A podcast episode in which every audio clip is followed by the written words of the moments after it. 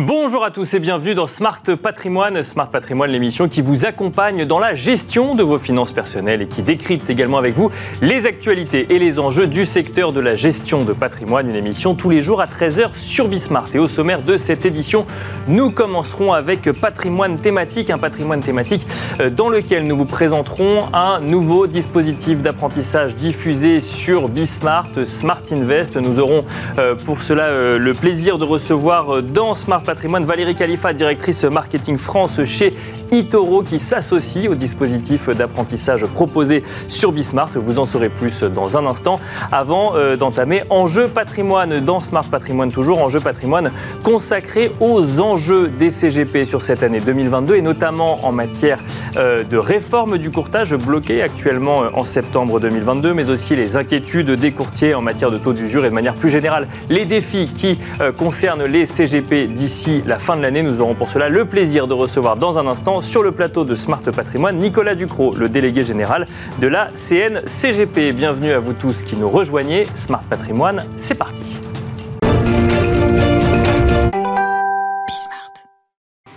Et nous commençons tout de suite avec patrimoine thématique, un patrimoine thématique consacré à Smart Invest. Smart Invest, ce nouveau programme d'apprentissage diffusé sur Bismart pour permettre à tous euh, d'obtenir quelques clés pour comprendre comment réaliser ses premiers pas sur les marchés financiers. Pour en parler, nous avons le plaisir de recevoir euh, en duplex dans Smart Patrimoine Valérie Khalifa, directrice marketing France chez Itoro. Bonjour Valérie Khalifa.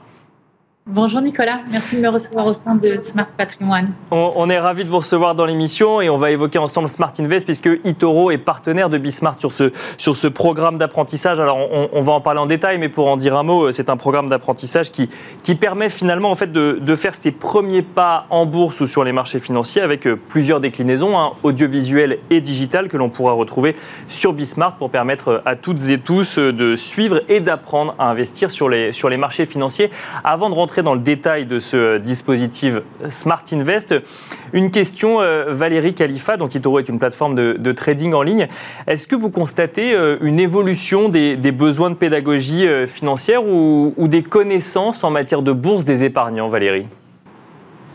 Alors, ce qu'on constate déjà, c'est qu'il y a un besoin criant euh, de la part des utilisateurs euh, existants ou potentiels de reprendre le contrôle sur euh, leurs ressources financières. les gens souhaitent investir, souhaitent comprendre ce qui se passe sur leur marché et un petit peu moins déléguer ça à des intermédiaires. Donc ça, c'est très clair. Mais une fois qu'on a dit ça, beaucoup de personnes pensent que c'est pas fait pour eux, qu'ils n'ont pas les connaissances nécessaires, comme si c'était quelque chose qui était fatal, ce qui n'est pas le cas. Donc oui, il faut des connaissances pour investir. On n'investit pas euh, sans connaissances, mais on peut acquérir ces connaissances et cette formation. Euh, on voit dans toutes les études qu'on fait, que ce soit des, des, études sociétales ou les études auprès de nos utilisateurs, que le besoin de connaissances est très important. Et je dois dire aussi que ce qu'on sait, c'est que c'est un petit raté dans, dans, nos cursus académiques où les finances personnelles sont très très peu abordées. Euh, donc oui, le besoin est criant.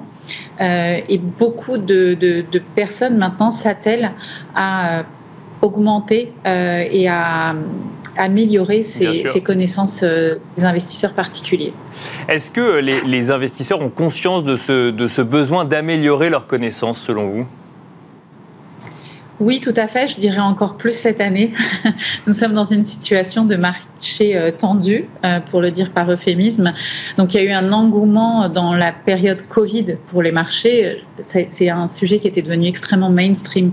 Tout le monde parlait du fait que les gens étaient à la maison, euh, qu'ils avaient besoin de, de, s'investir dans quelque chose. Je ne parle pas seulement investir financièrement, mais de s'investir dans quelque chose.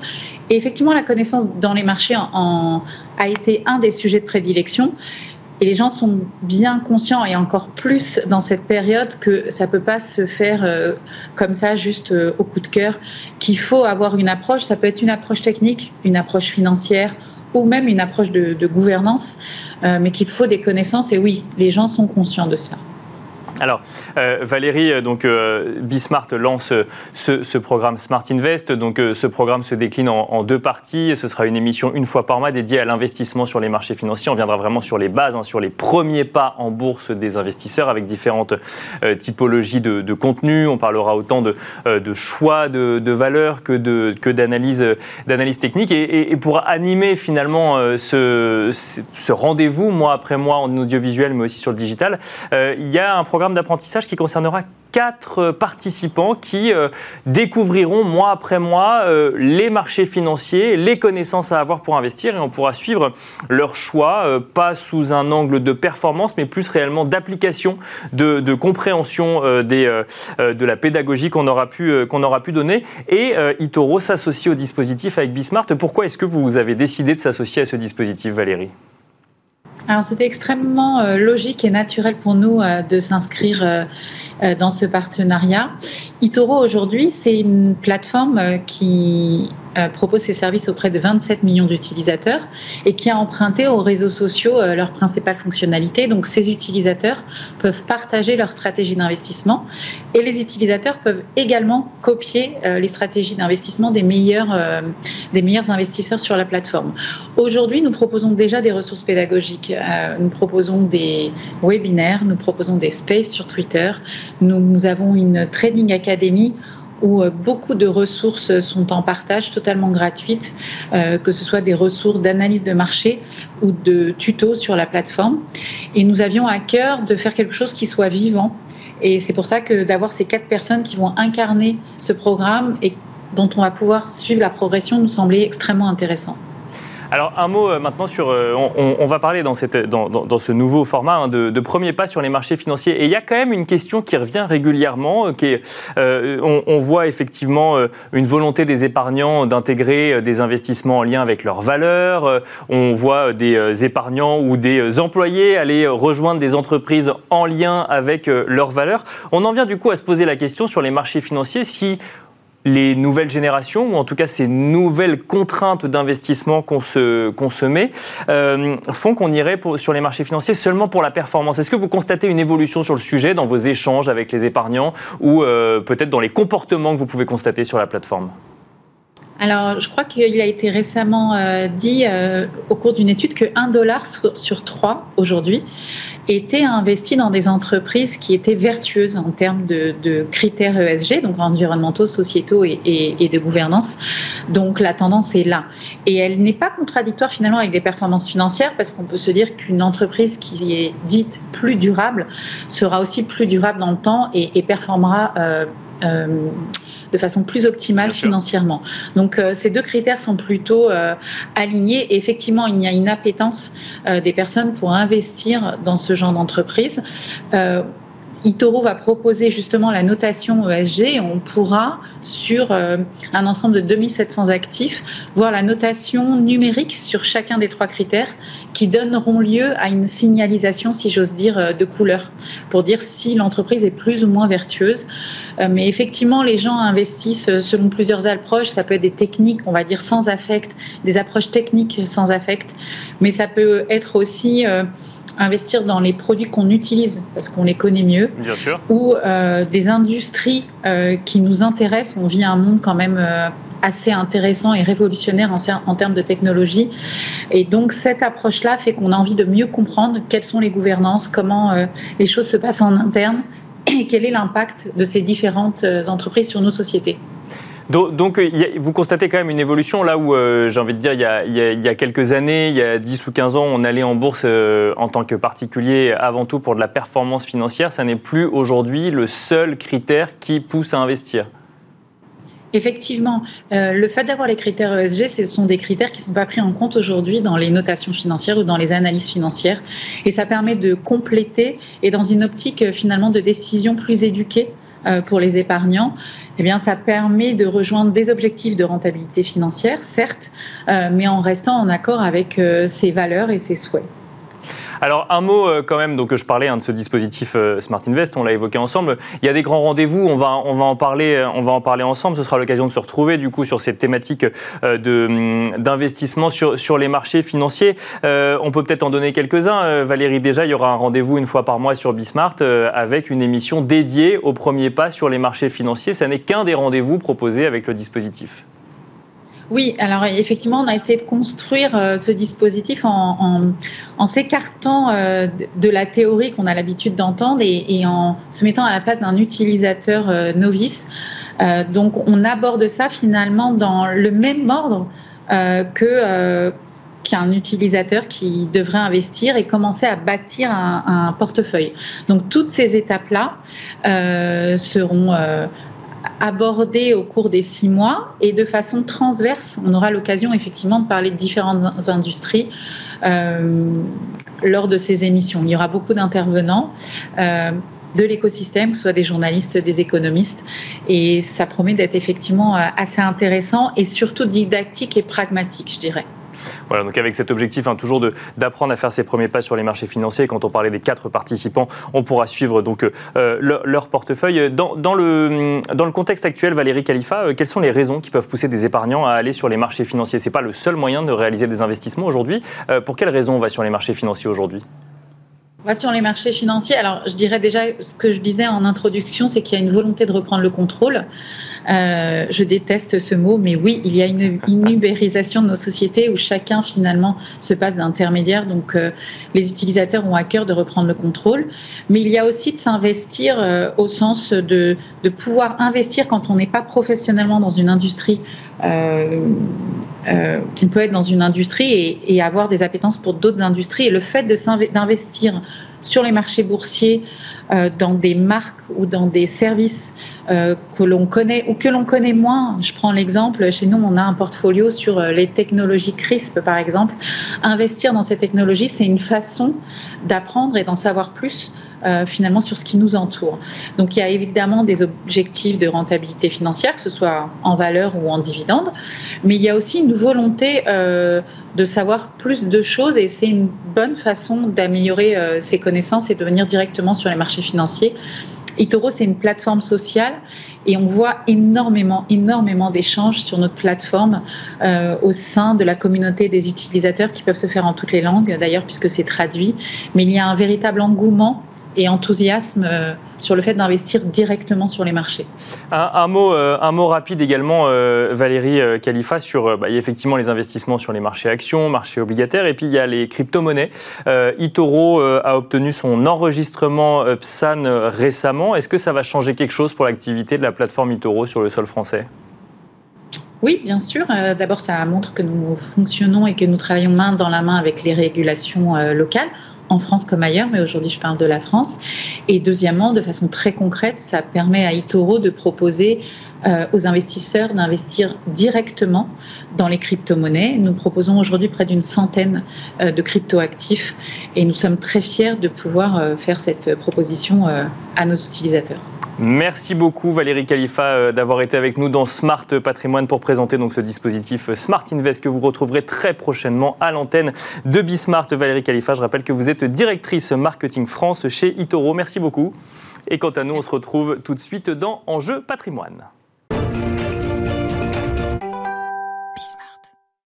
Et nous enchaînons à présent avec Enjeu patrimoine, un enjeu patrimoine où nous avons le plaisir de recevoir Nicolas Ducrot, délégué général de la CNCGP, avec qui nous allons ensemble faire un point de rentrée sur les enjeux du secteur de la gestion de patrimoine en ce mois de septembre 2022. Bonjour Nicolas Ducrot. Bonjour Nicolas. Bienvenue sur le plateau de Smart Patrimoine, donc délégué euh, général de la CNCGP, Chambre nationale des conseillers en gestion euh, de patrimoine. On va voir un petit peu avec vous quels sont les enjeux hein, pour vous de, de cette rentrée. Moi j'en ai quand même identifié un, c'est cette réforme du courtage pour, laquelle un certain nombre de grandes associations de CGP euh, se préparent depuis euh, plusieurs mois, qui est actuellement bloquée devant le Conseil constitutionnel. Vous allez nous rappeler les faits euh, mieux que je ne le ferai, mais une association, l'Association nationale des conseils diplômés en gestion de patrimoine, a déposé un recours devant le Conseil constitutionnel, assorti de ce qu'on appelle une QPC, question prioritaire de constitutionnalité, et aujourd'hui, tout est bloqué en attente de savoir si la réforme du courtage continue comme elle avait commencé ou si elle pouvait venir à être mise en cause. Oui, tout à fait, Nicolas. Bah, vous avez très bien décrit le, sujet. Alors peut-être pour revenir un petit peu sur les fondements de cette euh, réforme, l'objectif avec euh, les, la création d'associations de courtiers en assurance et euh, en crédit, c'était d'organiser l'univers du courtage un petit peu comme ce qu'il existe au niveau des conseillers en investissement financier. Bien sûr. Qui doivent adhérer à une association professionnelle. C'est ça. Il y a une obligation d'adhérer à une association professionnelle et il y a ce qu'on pourrait appeler une autorégulation du secteur ou un autocontrôle dans le secteur par les associations vis-à-vis des CGP. Oui, alors c'est une bonne remarque parce qu'en fait, au niveau des conseillers en investissement financier, donc déjà, nous, en tant que euh, CNCGP, nous sommes association agréée. Nous mhm. avons un agrément qui nous est délivré et revu euh, de manière régulière par l'autorité des marchés financiers. Et à ce titre-là, nous sommes amenés à aller contrôler nos adhérents euh, pour nous assurer qu'ils effectuent leur devoir de conseil comme ils doivent le faire au regard des directives européennes et de la réglementation française. Voilà. au niveau de la réforme du courtage, c'est... Donc ça, c'était avant même réforme du courtage Exactement. D'accord, c'était une sorte de gage de qualité des CGP adhérents, par exemple. Ça, c'est pour les, ça c'est pour les conseils en investissement financier. Pardon, les CIF. Oui. Voilà. Et pas les CGP. Soyons précis, bien sûr. Tout à fait. Euh, et l'idée euh, du législateur, ça a été d'aligner ce dispositif sur celui du courtier, avec une différence de taille qui euh, implique que ce nouveau régime est beaucoup plus souple que celui qui existe pour les CIF. C'est que les associations qui sont agréées par l'autorité de contrôle prudentiel et de résolution, la CPR, n'auront pas à aller contrôler leurs adhérents sur justement les aspects liés à l'exercice de leur devoir de conseil. Donc en fait, euh, ces associations de courtage, elles sont beaucoup plus euh, souples dans leur gestion, on, va dire ça comme ça, et leur mission véritablement, c'est de suivre et d'accompagner leurs adhérents sur euh, tout simplement la question de savoir s'ils ont suivi les bonnes formations, puisque en matière d'assurance, chaque courtier en assurance doit suivre 15 heures de formation par an, et jusqu'à présent, la CPR n'avait pas les moyens véritablement de contrôler que cette, que, que cette mission était véritablement suivie par, par, par les adhérents. Donc, cette réforme du courtage, hein, ce qu'elle a amené, puis après on va venir euh, effectivement sur le, sur le sujet du blocage, c'est de dire euh, il y a une obligation d'adhésion des courtiers à des associations, euh, des associations réglementées qui ont été choisies, qui ont fait ce travail-là, de proposer ensuite la formation et ça permet de, de, de, se dire quelque part, à partir du moment où il est adhérent à l'association, l'association a tout mis en œuvre pour qu'il soit formé. Voilà, il n'y a pas de contrôle, mais en tout cas tout est mis en œuvre ah, pour qu'il voilà, soit alors, Attention, la formation c'est un exemple, mais l'idée c'est de suivre, d'accompagner, d'expliquer aux courtiers qui, qui ne disposeraient pas de, de, de, de structure de médiation qu'il doit euh, avoir et mettre au, profit de son euh, client Bien sûr, euh, un, système de, médiateur. Voilà, parce que là aussi, c'est très compliqué de savoir exactement qui dispose d'un médiateur alors que c'est une, une, obligation réglementaire. voilà, ça fait partie de ce genre de missions qui, étaient, qui, étaient, enfin, qui sont jusqu'à présent confiées à, aux associations. Et puis aussi, l'objectif, c'est de bien s'assurer que lorsqu'il arrive, lorsqu'il rentre dans, le, dans, le, dans le marché du courtage, eh bien, l'intermédiaire dispose de la capacité, euh, de l'honorabilité pardon, euh, nécessaire à l'exercice de son activité. Et ça, c'est aussi euh, très important, en tout cas vis-à-vis du consommateur, dont, dont, ça ne peut être qu'une garantie supplémentaire par rapport à ce qui existait déjà en France.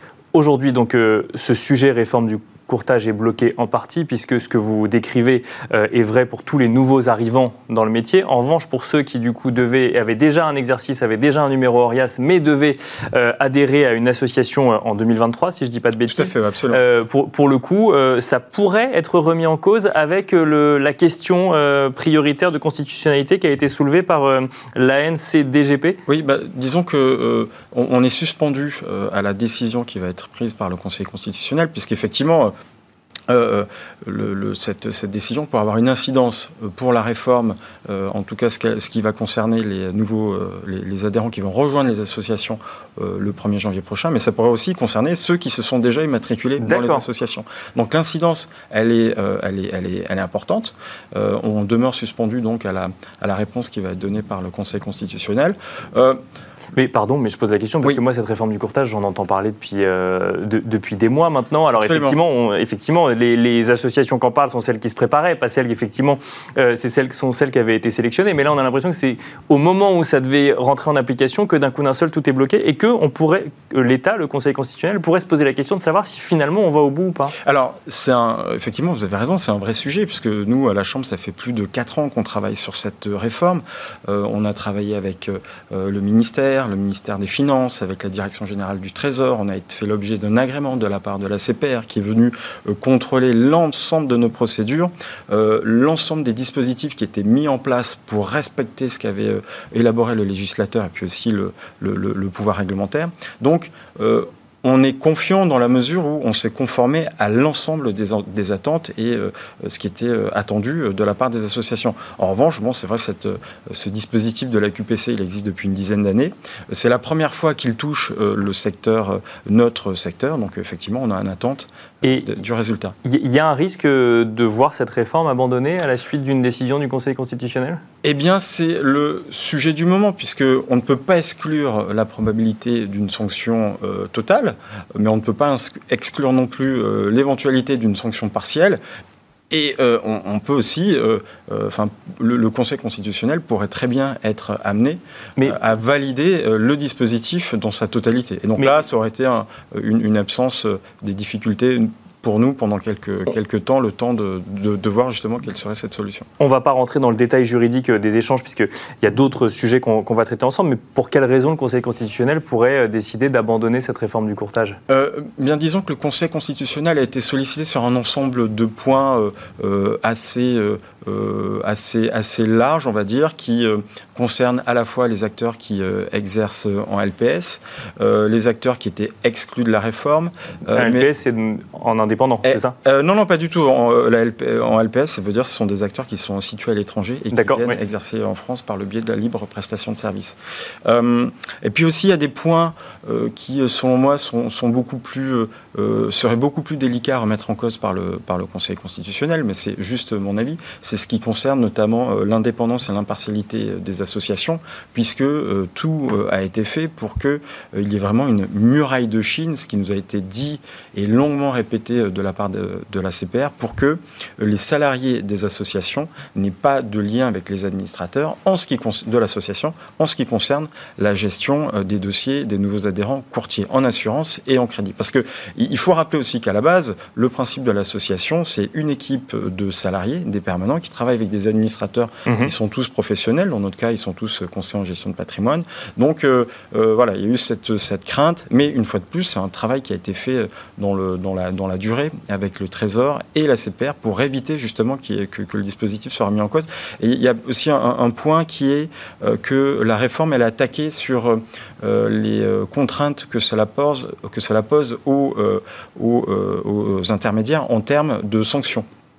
Parce qu'il est dit justement qu'une une association qui viendrait sanctionner un adhérent, euh, bah, euh, pourra, cette décision pourra avoir comme incidence que cet adhérent perde sa capacité à exercer, alors que, bah, en fait, il pourra toujours faire un recours contre cette décision, et puis surtout, il sera libre d'aller dans une autre association. On, a une date de décision définitive du Conseil constitutionnel? Dans le courant du mois d'octobre, donc pour l'instant, on ne sait pas trop. On, on imagine que ce sera début octobre, mais certains disent aussi euh, que ça pourrait euh, euh, durer jusqu'à la fin du mois d'octobre. Donc on, est vraiment dans, dans l'expectative à ce niveau-là. On, va suivre donc ce sujet d'ici d'ici la, fin du mois d'octobre. On parle de courtage, un mot rapide. C'est un sujet qu'on traite beaucoup dans Smart Patrimoine, mais c'est intéressant d'avoir votre vision d'association représentative donc de, de cette activité des CGP, mais donc également aussi des IOBSP et donc euh, des courtiers, c'est euh, le sujet du taux d'usure qui bloquerait un certain nombre euh, de crédits. plusieurs courtiers estiment que ça pourrait bloquer jusqu'à 45% des dossiers qui seraient retoqués par les banques à cause de ce taux d'usure. François Villeroy de Gallo estime que ce, chiffre est largement surestimé et qu'il n'y a pas, entre guillemets, si je résume un petit peu sa prise de parole en fin de semaine dernière, qu'il n'y a pas vraiment de sujet aujourd'hui sur le crédit immobilier. C'est un sujet qui inquiète vos adhérents, ça, aujourd'hui? Alors, peut-être un mot sur euh, la, composition euh, des euh, adhérents au niveau de la CNCGP. Nous, comme vous le savez, il n'y a pas de représentation, ou en tout cas de, définition précise de, de ce qu'est un conseiller en gestion de patrimoine. On considère que le CGP, quand il vient à la Chambre, c'est parce qu'il dispose des, des, statuts qui sont nécessaires à l'exercice de son activité. Donc ça va être le statut de, de CIF, de conseiller financier, dont on a parlé tout à l'heure, le statut d'intermédiaire en assurance, d'intermédiaire en crédit, et aussi on considère qu'il doit disposer de la carte T pour intervenir sur des opérations immobilières. Donc, donc il y a peut-être une inquiétude.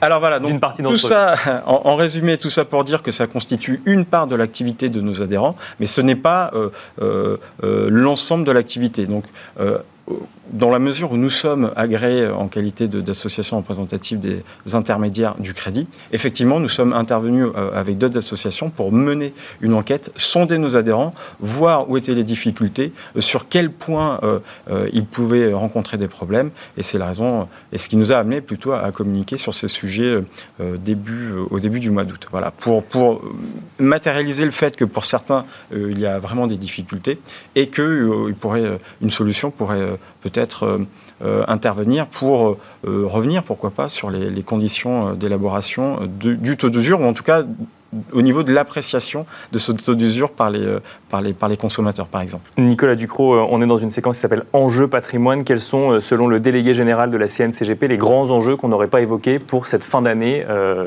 en ce qui concerne le secteur de la gestion de patrimoine Alors, on, est vraiment à une époque charnière au niveau de la gestion de patrimoine parce qu'on voit émerger des cabinets qui avaient une taille importante jusqu'à présent, qui ont décidé de se structurer, qui ont fait appel à des fonds d'investissement, qui sont en, train de constituer euh, des euh, champions euh, de l'économie de la gestion de patrimoine, champions d'aujourd'hui et également de demain. Ce qui, ce qui, est intéressant aussi à la Chambre, c'est qu'on voit à côté de ces structure importante se crée. On voit beaucoup de nouveaux adhérents nous rejoindre. Donc, euh, on entend dire des fois, mais est-ce que la consolidation, c'est pas remettre en cause? Non, non, il y a autant de façons de faire. Vous voyez de, nouveaux CGP arriver, c'est ça, de, nouvelles Oui, en, en, tout cas, voilà. En tout cas, euh, nous, on voit depuis euh, depuis 4 ans, depuis que je suis à la Chambre, on a à peu près 10% de nouveaux adhérents chaque année. On est sur cette sur cette tendance qui ne se dément pas.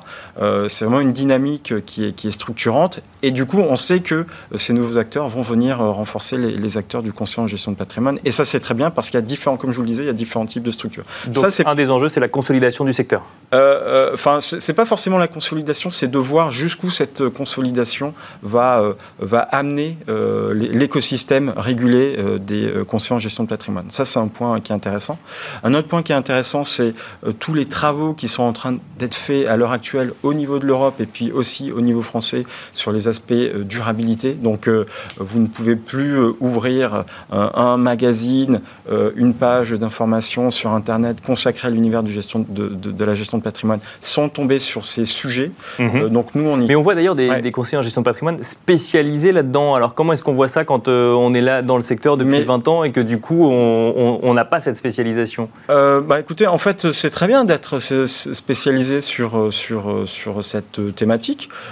après, les ZZD, en tout cas ceux qui ne le seraient pas, pourraient euh, demain le, devenir. En tout cas, ce qui est certain, c'est qu'au niveau des autorités, existe une vraie réflexion structurante pour que euh, les euh, conseillers en gestion de patrimoine soient formés. C'est pour ça qu'on a lancé une, une, formation avec l'AMF sur les enjeux de la finance durable. Et puis aussi, on a la réglementation qui entre en application. On a réussi à, à travailler avec l'AMF pour que euh, ce qui concerne les enjeux durabilité rentre en application au 1er janvier 2023 euh, et pas forcément au mois d'août parce que tous les acteurs, les partenaires notamment, n'étaient pas forcément prêts. Bien sûr. Et puis en interne, on va aussi travailler pour mettre à la disposition de nos adhérents des outils dédiés euh, à, la, à, une meilleure prise en compte des critères ESG notamment. On a lancé une commission sur et on finira là-dessus. Voilà, sur pardon sur les aspects de la, de la de la finance durable et puis aussi on a une de nos adhérentes qui fait désormais partie du comité la euh, ISR. Voilà. Merci beaucoup Nicolas Ducrot, délégué général de la CNCGP, d'être venu sur le plateau de Smart Patrimoine nous détailler un petit peu les enjeux du secteur actuellement. Merci beaucoup. Merci, merci Nicolas. Et quant à nous, on se retrouve très vite demain à 13h sur Bismart pour un nouveau numéro de Smart Patrimoine.